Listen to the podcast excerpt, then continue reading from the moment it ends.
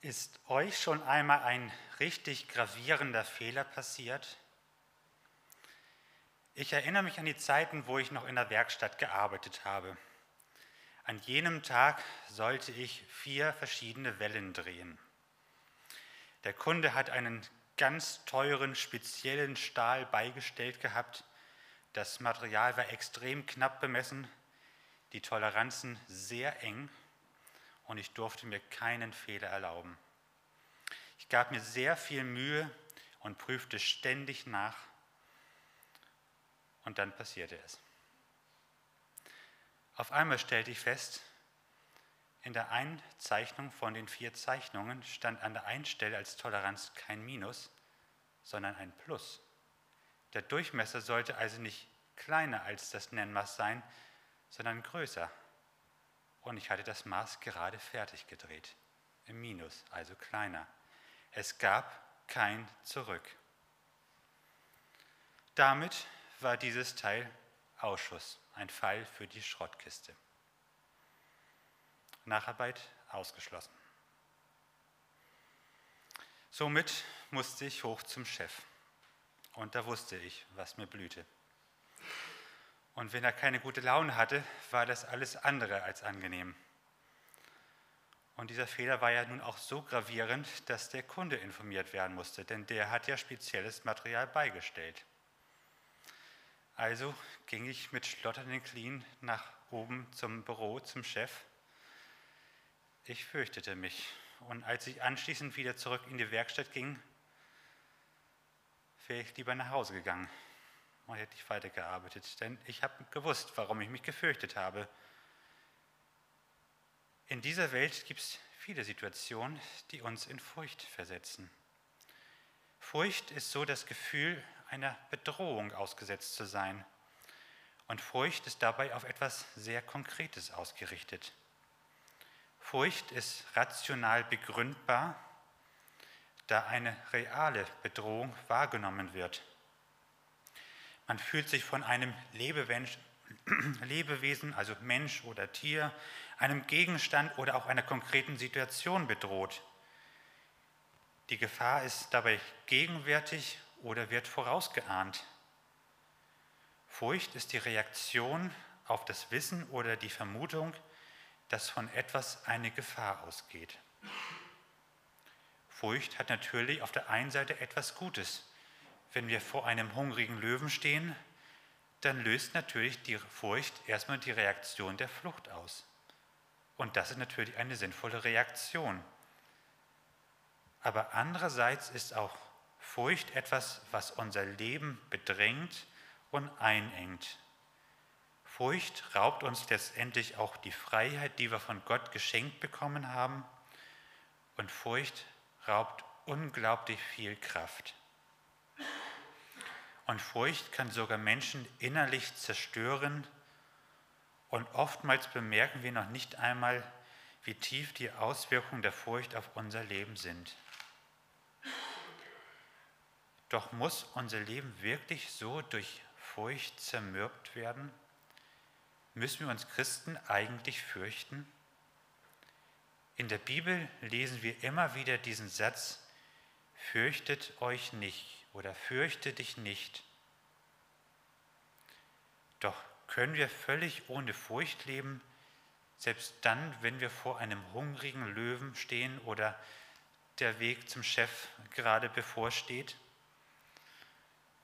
Heute Morgen möchte ich mit euch über das Thema Furcht sprechen und wie man damit umgehen kann. Und daher habe ich als Titel für diese Predigt den Satz gewählt,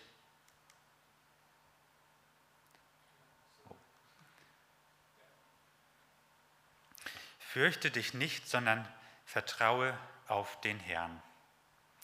Und dieser Titel ist durchaus auch wörtlich zu verstehen. Ein Leben ohne zerstörerische Furcht ist tatsächlich möglich, wenn wir unser Leben ganz auf den Herrn ausrichten.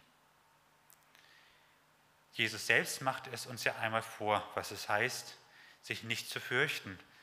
Als er mit seinen Jüngern ja bei einem schweren Sturm auf dem See Genezareth unterwegs war, schlief er ja bekanntlich seelenruhig auf einem Kissen. Aber den Text wollen wir uns heute nicht anschauen. Den kennt ihr ja. Ich habe euch als Predigtext einen Text aus Jesaja mitgebracht, Kapitel 51, die Verse 9 bis 16, und dort heißt es: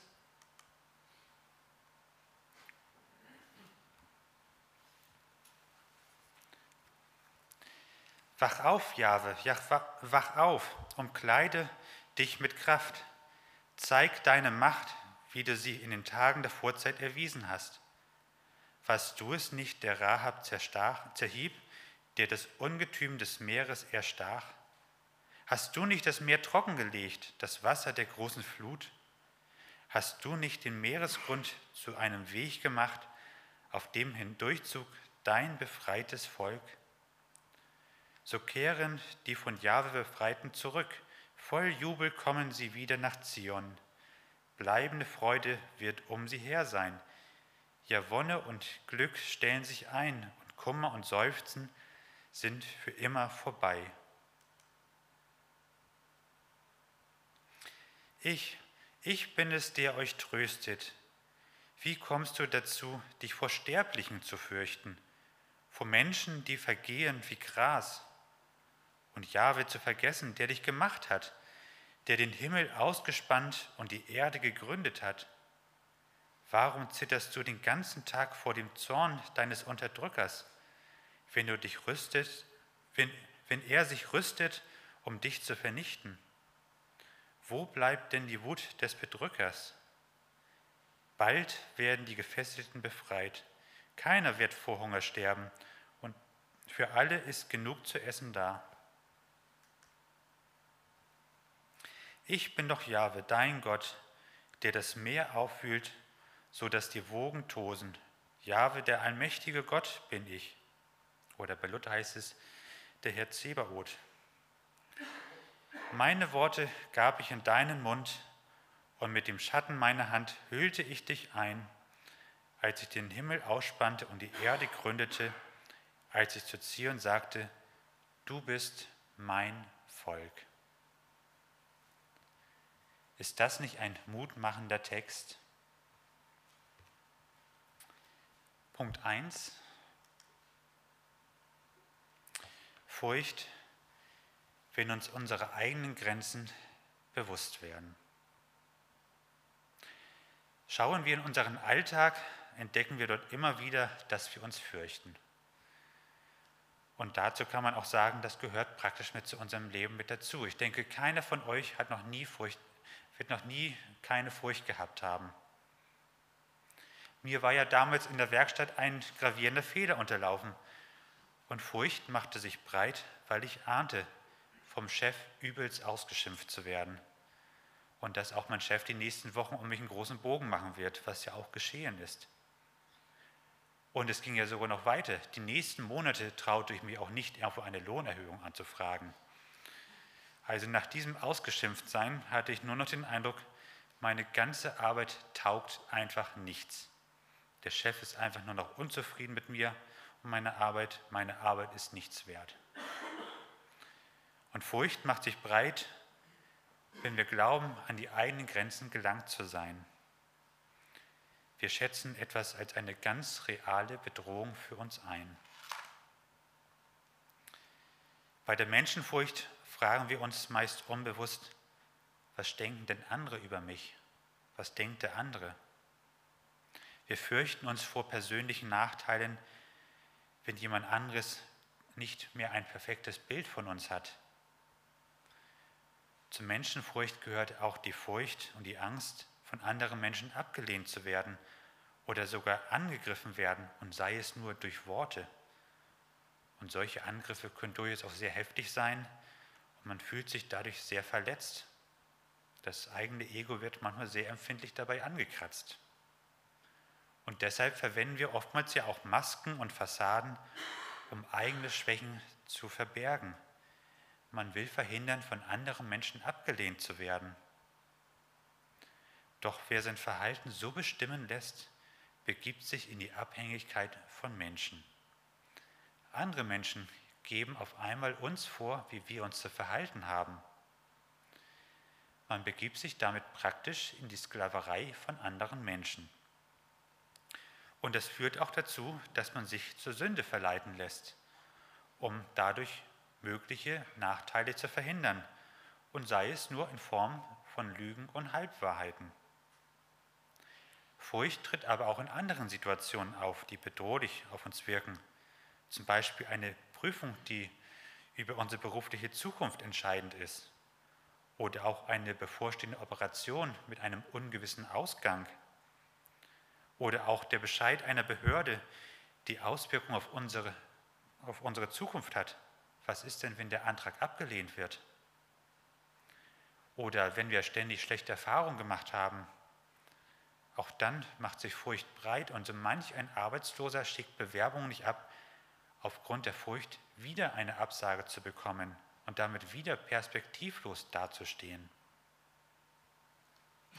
Man fühlt sich also von Einschränkung auf das Leben, vielleicht sogar den Tod oder einfach nur Situationen, von denen wir glauben, damit nicht umgehen zu können oder dass sie unsere Kräfte übersteigen, bedroht. Oder auch manchmal nur am Ende alleine dazustehen, wenn uns nicht geholfen wird. Und auch von, von Gott fühlen sich viele Menschen bedroht, selbst Christen. Werde ich am Ende meines Lebens gerettet werden? Viele Menschen wagen es auch nicht zu beten. Wird Gott sich überhaupt für mein Anliegen interessieren? Manche fürchten sich auch davor, dass Gott sie für einen Fehler hart bestrafen könnte und unterlassen dann so manches, wovon jemand mal behauptet hat, das wäre vielleicht nicht richtig. Und dann ziehen sie einen Zaun darum, wie die Pharisäer es gemacht haben, großzügig dimensioniert. Furcht kommt also in allen Bereichen unseres Lebens vor. Wie kommt es nun aber zur Furcht in unserem Leben?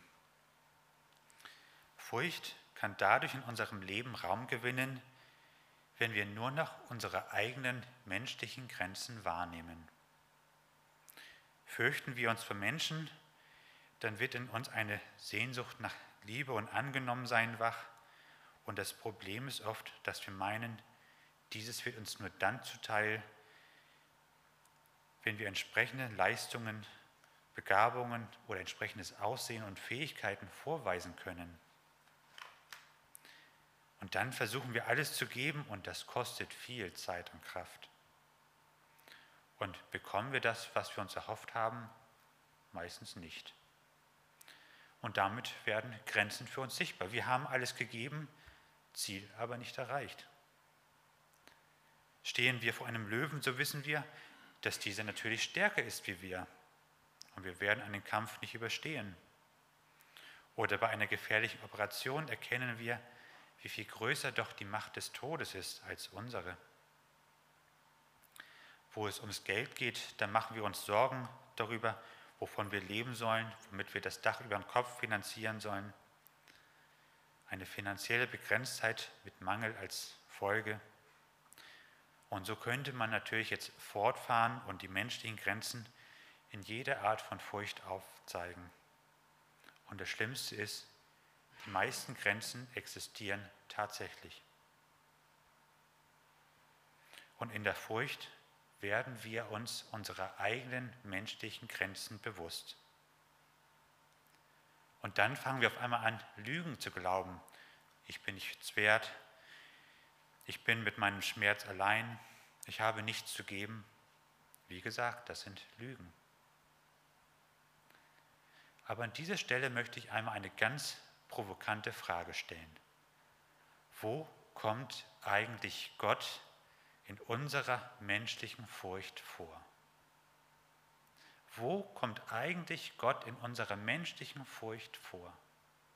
Antwort, entweder haben wir Gott in unserer Furcht aus den Augen verloren und wir sehen nur noch unsere eigene natürliche Begrenztheit Manchmal sehen wir vielleicht auch tatsächlich Gott in seiner Macht, aber bezweifeln, dass Gott uns in unserem Leben helfen kann oder will. Oder wir haben oftmals auch ein ganz falsches Bild von Gott.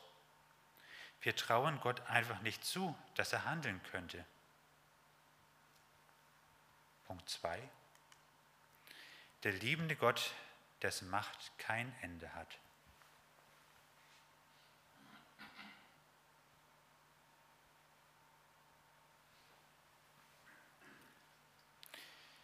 Schauen wir nun einmal in unseren Predigtext hinein.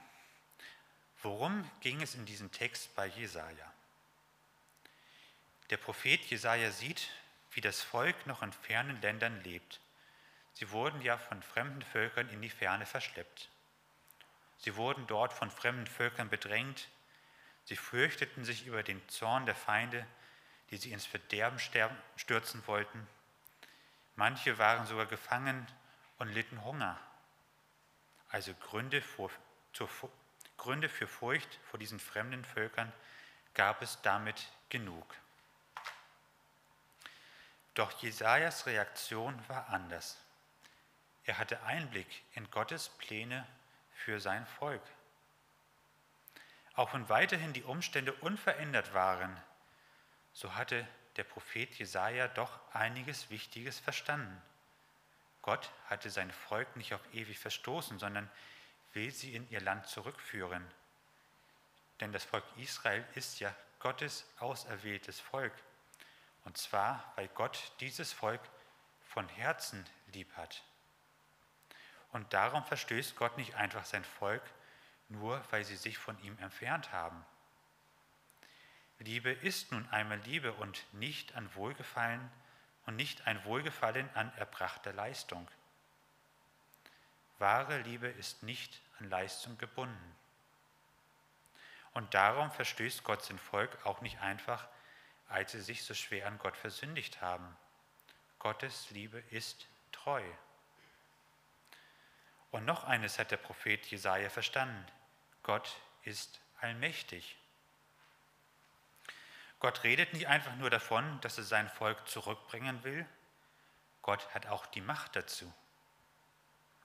Selbst dann, wenn andere Völker es mit aller Macht verhindern wollen, Gott ist einfach stärker. Gottes Macht kennt keine Grenzen. Dann erinnert Jesaja an das, was Gott in der Vergangenheit getan hat. Ein ganz wichtiges Ereignis in der Geschichte Israels war ja der Auszug aus Ägypten. Und dabei ist das Volk ja bekanntlich durch das Schilfmeer durchgezogen. Darauf bezieht er sich hier in diesem Text. War doch damals das Volk gerade erst aus Ägypten ausgezogen, nachdem Gott in gewaltigen Plagen sein Volk aus der ägyptischen Sklaverei befreit hat. Und dann stand das Volk vor den Fluten des Schilfmeeres. Und hinter ihnen, wir kennen vielleicht den Bericht, kam die ägyptische Armee angestürmt. Also vor dem Volk das tiefe Meer und hinter ihnen eine feindliche Armee.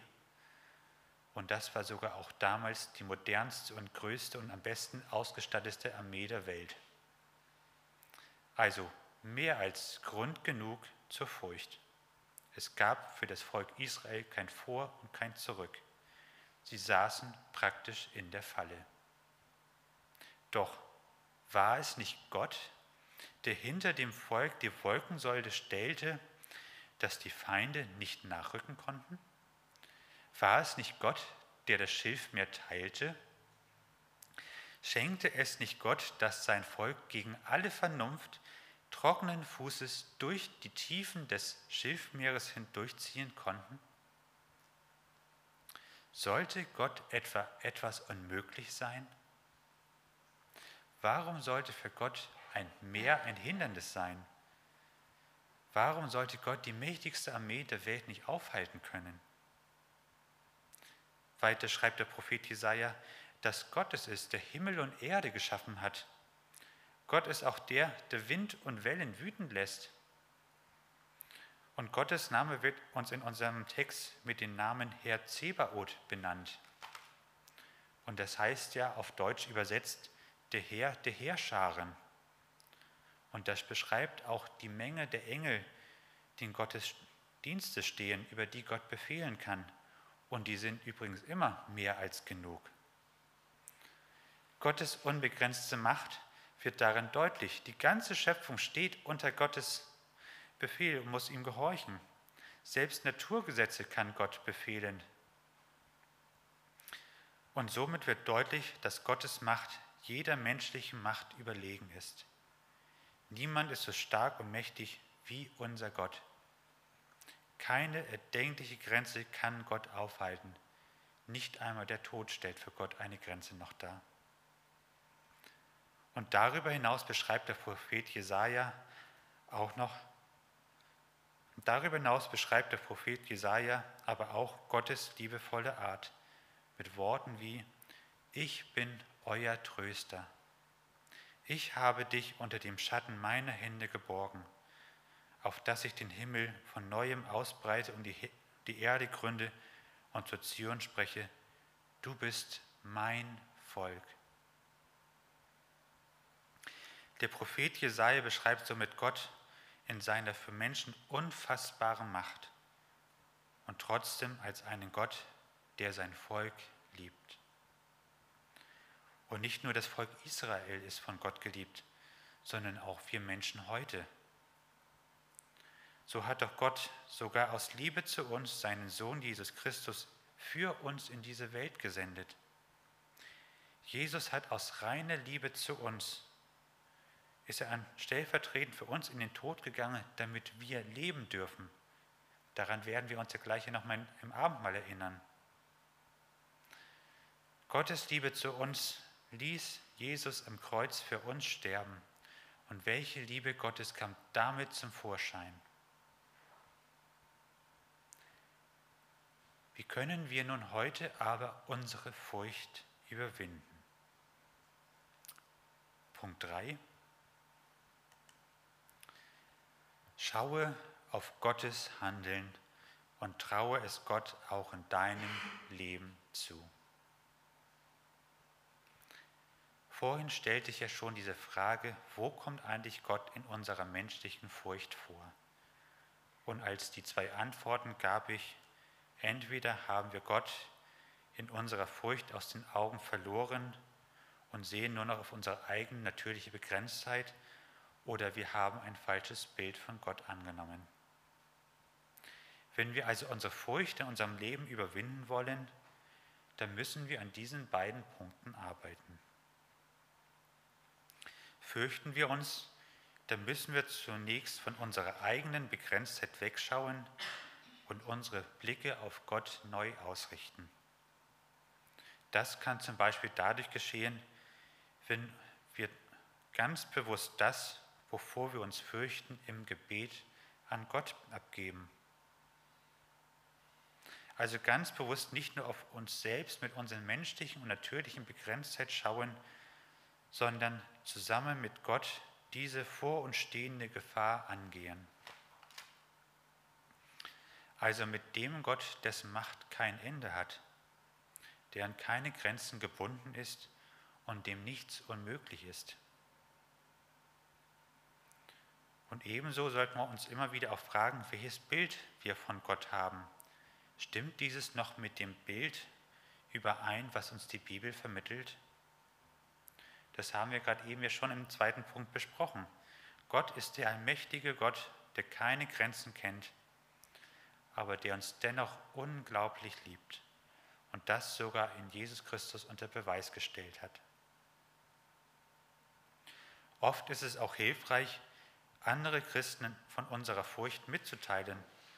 Und zwar mit dem Ziel, dass diese Mitchristen uns helfen, unsere Blicke auf Gott auszurichten. Wenn sie uns kennen, dann können sie uns zum Beispiel daran erinnern, wo wir uns selber, wo wir selber schon Gottes Handeln in unserem Leben erlebt haben. Und wenn Gott schon zuvor mit großer Macht in unserem Leben gehandelt hat, Warum sollte er es jetzt in der aktuellen Not nicht können? Ebenfalls können es unsere Geschwister auch dabei helfen, wenn wir irgendwelche Lügen glauben oder ein falsches Bild von Gott haben, dass sie das aufdecken und uns helfen, das wieder ins richtige Bild umzukehren. So können wir uns gegenseitig als Geschwister hier in der Gemeinde helfen, auf Gott zu schauen und uns gegenseitig ermutigen, darauf zu vertrauen, dass Gott auch in unsere gegenwärtige Situation eingreifen kann und möchte. Wenn wir mit dem Handeln des allmächtigen und uns liebenden Gottes an unserer Seite rechnen, dann ändert sich auch so mancher Blick auf das, was uns fürchten lässt. Das, was scheinbar eine reale Bedrohung war, entpuppt sich auf einmal als überschaubar. Das möchte ich mal an ein paar Beispielen verdeutlichen.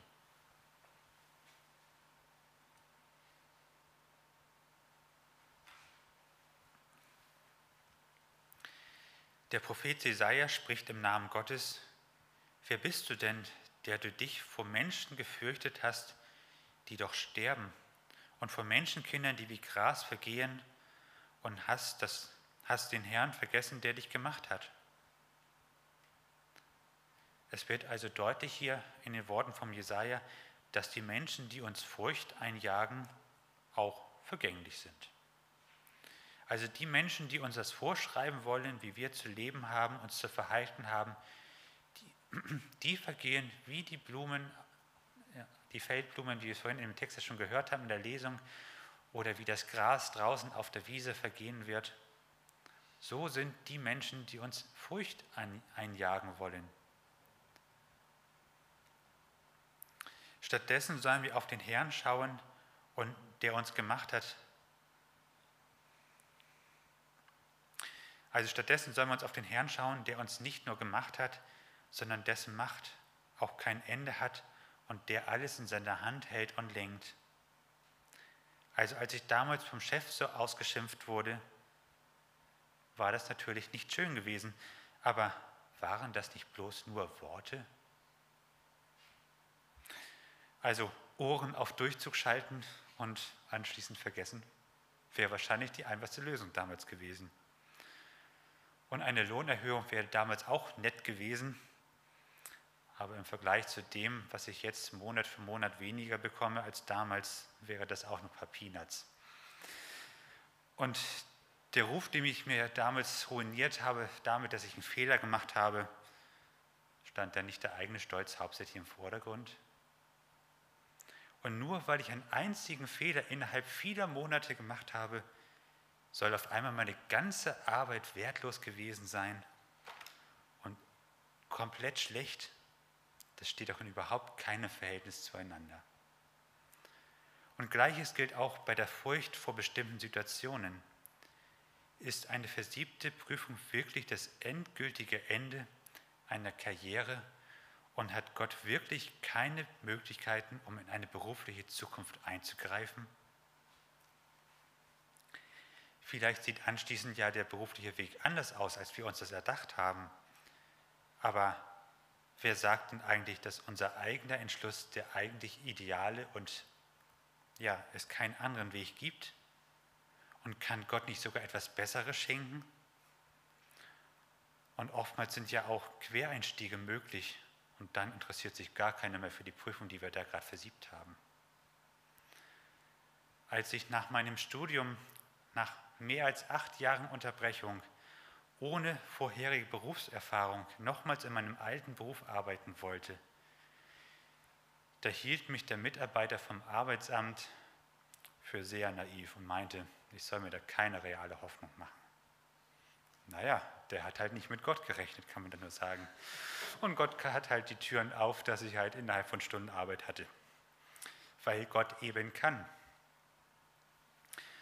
Bei gefährlichen Operationen darf man sich natürlich auch fragen, ob nicht Gott derjenige ist, der über Leben und Tod entscheidet.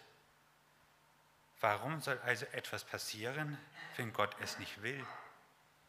Und genauso kann Gott auch unerwartet unserem Leben ein Ende setzen.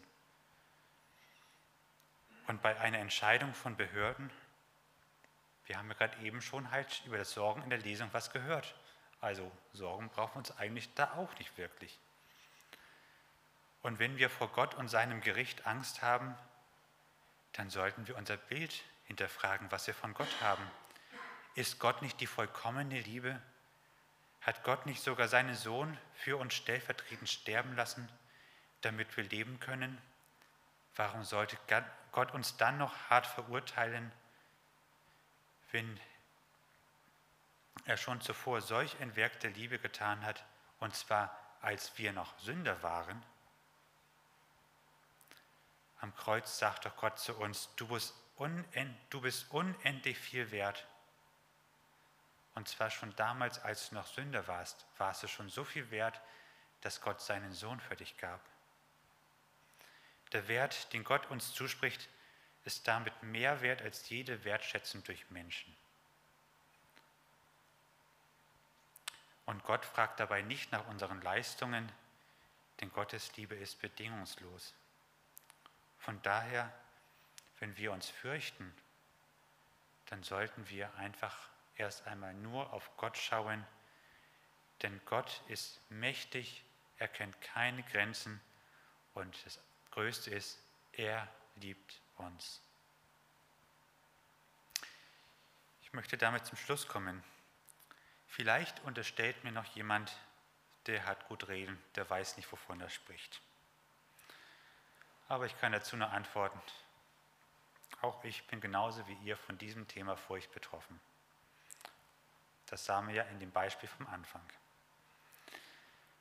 Also auch ich bin in meinem Leben immer wieder von Furcht betroffen und besonders wenn man im geistlichen Dienst steht, dann wird man sehr hart geprüft. Da möchte ich jetzt keine Beispiele bringen aufgrund der Zeit, aber ich kann euch versichern, das Vertrauen auf Gott, das macht wirklich stark. Nicht, weil man sich irgendwas naiv einbildet, auch nicht, weil man irgendwelche realen Gefahren ausblendet, sondern weil der lebendige Gott, der Schöpfer von Himmel und Erde, der ist stark und mächtig und der steht an unserer Seite. Und wir haben Gottes Zusage, dass er uns liebt und zwar nicht aufgrund unserer Leistungen. Gott liebt uns auch dann noch, wenn wir aussichtslos versagt haben. Und wenn wir aufmerksam sind, so erkennen wir immer wieder Gottes machtvolles Handeln in unserem Leben. Da kann man einfach immer nur wieder sagen, schaut einfach immer nur mal wieder gründlich hin, wo ihr Gott alles in eurem Leben erleben könnt. Und auch wenn wir in dieser Welt immer wieder hart bedrängt werden, das sagt Jesus ja auch selber zu uns, in der Welt, da habt ihr Angst. Aber er sagt auch, dann brauchen wir uns nicht zu fürchten. Von daher lasst uns gemeinsam auf den lebendigen Gott schauen, besonders dann, wenn wir uns fürchten. Und lasst uns dann daran erinnern, welche Liebe und welche Macht Gott hat.